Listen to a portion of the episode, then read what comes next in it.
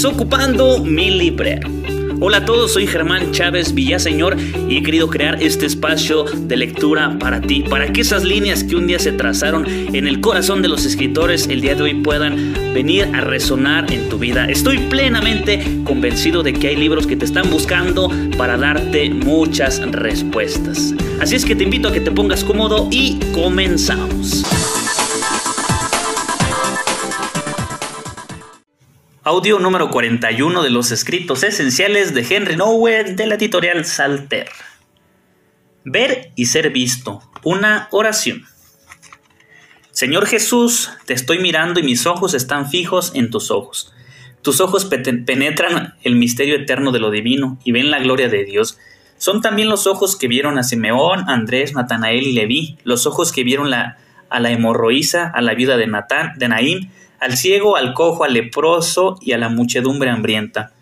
Los ojos que vieron al joven rico y triste, los discípulos miedosos en el agua y las mujeres afligidas en la tumba. Con una única mirada, tus ojos, Señor, ven el amor inagotable de Dios y la agonía aparentemente interminable de todas las gentes que han perdido la fe en ese amor y son como ovejas sin pastor. no había pensado todo eso sobre la mirada de Jesús, pero fíjate, ¿Por qué Dios nos mira con tanta compasión, con tanto amor? Pues Dios, entiende, porque Dios entiende aquel joven rico que no quiso seguirlo, aquellos discípulos que dudaron, aquella muchedumbre que estaba hambrienta y que les dio de comer y su cara sorprendida eh, por aquello, eh, a la hemorroísa que con tan solo tocar su manto pudo curarse, al cojo, al tullido que sanó. Obviamente que cuando tú le pidas, ¿tú qué crees que Jesús no, no lo va a atender? Claro que sí, porque Él conoce tu fragilidad y conoce tu humanidad y eso tendría que darte mucha certeza de que el Señor orará en lo que le estás pidiendo. Continúa. Cuando miro a tus ojos me aterran porque traspasan como llamas de fuego mi ser más íntimo, pero también me consuelan porque esas llamas son purificadoras y sanantes. Tus ojos son severos pero amables, desenmascaran pero protegen, son penetrantes pero acarician, son profundos pero íntimos, están distantes pero siempre nos invitan. Poco a poco descubro que quiero ser visto por ti, habitar bajo tu mirada afectuosa y crecer en fuerza y amabilidad bajo tus ojos. Déjame, Señor, ver lo que tú ves, el amor de Dios y el sufrimiento de la gente, para que mis ojos sean cada vez más como los tuyos, ojos que pueden curar corazones heridos recuerdo mucho una frase que me decía mucho un padre. Decía, recuerda, no, decía, mira que Dios te mira. Mira que Dios te mira. Entonces, si en el camino fuéramos conscientes de que la mirada de Jesús está sobre nosotros, y no una mirada que está esperando a ver a qué horas la regamos o a qué horas ya metemos la pata, no, una mirada que, que nos sostiene, que nos ama, que nos impulsa, que nos anima, que nos reanima. Entonces, Siente la mirada de Jesús sobre ti, sobre tu corazón. Continúa. Dios está buscándome. Qué bonito. Durante toda mi vida he luchado por encontrar a Dios, por conocer a Dios, por amar a Dios. He intentado seguir las directrices de la vida espiritual, orar constantemente, trabajar por los demás, leer las escrituras y he evitado las muchas tentaciones que pueden dispersarme. He fallado muchas veces, pero siempre he vuelto a intentarlo, incluso cuando estaba al borde de la desesperación. Ahora me pregunto si durante todo este tiempo he sido lo suficientemente consciente de que Dios ha estado intentando encontrarme, conocerme y quererme. La cuestión no es cómo puedo encontrar a Dios, sino cómo puedo dejar que Dios me encuentre. Uy, de verdad, todo está en cambiar la perspectiva. Repito, la cuestión no es cómo puedo encontrar a Dios, sino cómo puedo dejar que Dios me encuentre. La cuestión no es cómo puedo conocer a Dios, sino cómo puedo dejar a Dios que me conozca. Y finalmente la cuestión no es cómo voy a amar a Dios, sino cómo voy a dejar a dejarme amar por Dios.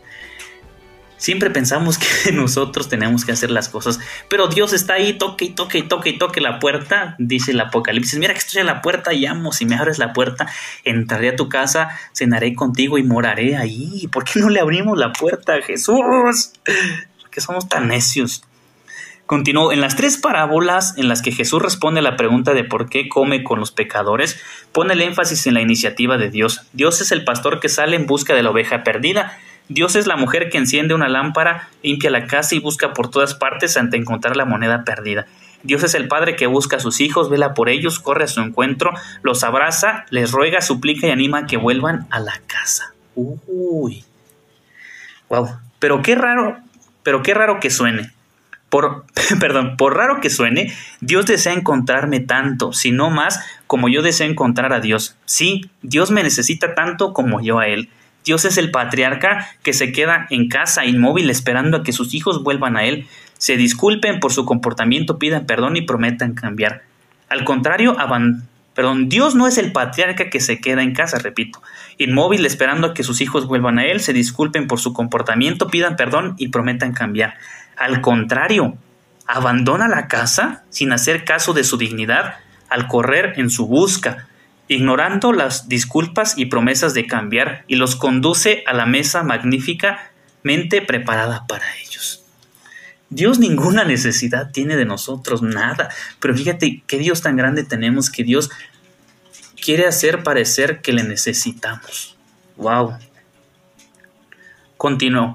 Ahora empiezo a ver lo que radicalmente ver lo radicalmente que cambiará mi trayectoria espiritual cuando deje de pensar en Dios como alguien que me esconde y me pone todas las dificultades posibles para que le encuentre y comience a pensar en Él como aquel que busca mientras yo me escondo.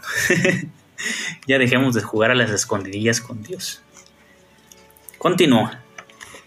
Dios, Madre nuestra. Órale. Cada vez que veo la capa, con forma de tienda y semejante a dos alas del cuadro de Rembrandt, siento la dimensión materna del amor de Dios y mi corazón empieza a cantar con palabras inspiradas por el salmista. Tú que habitas al amparo del Altísimo, que vives a la sombra del Omnipotente, di al Señor, refugio mío, alcázar mío, Dios mío, confío en ti. Me cubrirás con tus plumas, bajo tus alas me refugiaré.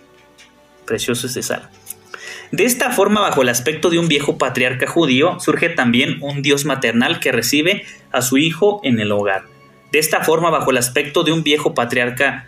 Eh, perdón. Continuó. Al mirar ahora de nuevo el anciano de Rembrandt, que se inclina sobre su hijo, que regresa y toca los hombros de, de este con sus manos, empiezo a ver no solo a un padre que estrecha a su hijo entre sus brazos, sino también a una madre que acaricia a su hijo, lo rodea en el calor de su cuerpo y lo sujeta contra el vientre del que salió. Así el regreso del hijo pródigo se convierte en el regreso al seno de Dios, el regreso al verdadero origen del ser y de nuevo recuerda la exhortación de Jesús a Nicodemo, hay que nacer de lo alto. ¿Quieres tener una nueva vida? Pues nace de lo alto, no hay otra, no hay otra forma. Continuó. Ahora también comprendo mejor la majestuosa quietud de este retrato de Dios. No hay en él sentimentalismo ni romanticismo, ni es un cuento simplista con un final feliz. Lo que veo es una pintura, es Dios como madre que recibe de nuevo en su vientre aquel a quien hizo a su propia imagen. Los ojos casi ciegos, las manos y el manto y el cuerpo encorvado, todo ello expresa el amor divino maternal, marcado por el dolor, el deseo, la esperanza y una manera interminable. En efecto, el misterio es que Dios en su infinita compasión se ha atado por toda la eternidad a la vida de sus hijos. Ella, Dios, ha elegido libremente hacerse dependiente de sus criaturas a las que dio la libertad. Esta elección le causó dolor cuando se marchaban, esta elección le aportó la alegría cuando regresan, pero su alegría no será completa hasta que hasta que todos los que recibieron la vida de ella hayan regresado al hogar y estén reunidos en torno a la mesa preparada para ellos. La parábola del Hijo Pródigo es un relato que habla sobre un amor que existía antes de que fuera posible cualquier rechazo y que seguirá estando presente después de que hayan tenido lugar todos los rechazos. Es el primer y eterno amor de un Dios que es Padre y que también es Madre. Dios que es Padre y Dios que es Madre. Entonces, ¿por qué tendría que preocuparnos algo? ¿Por qué nos tendríamos que angustiar si tenemos un Padre y una Madre que es Dios? Que nos sostienen, que nos cuidan, pero que también nos consuelan, que nos amamantan, también podemos decir, porque nos hacen crecer, porque cuidan y velan de nuestras necesidades. ¡Wow! ay, ay, ay. Continúo. Oración a Jesús. Querido Señor, ayúdame a mantener mis ojos fijos en ti. Tú que eres la encarnación del amor divino, eres la expresión de la compasión infinita de Dios, eres la manifestación visible de la santidad del Padre, eres belleza, bondad, mansedumbre, perdón y misericordia. En ti se puede encontrar todo, Fuera de ti no se puede encontrar nada. ¿Por qué debería yo mirar a otra parte? Tú tienes palabras de vida eterna, tú eres comida y bebida, tú eres el camino, la verdad y la vida. Eres la luz que brilla en las tinieblas, la lámpara del lampadarío, la casa en la cumbre. Hoy está lloviendo. Qué bonito. Ojalá pudieran ver la lluvia por mi ventana. sí se oye, ¿verdad? Sí. Continúo. Eres, bueno, es parte de la oración, estamos haciendo una oración. Es como el Dios que ameniza y anima todo.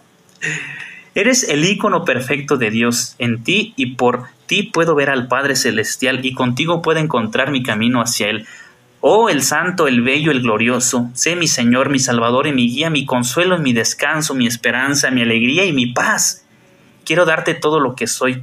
Concédeme ser generoso, que no sea ni tacaño ni indeciso. Concédeme darte todo, todo lo que tengo, pienso y hago y siento. Es tuyo, Señor. Por favor, acéptalo y hazme enteramente tuyo. Amén. Y hasta aquí dejamos este audio. No se vayan. Compartan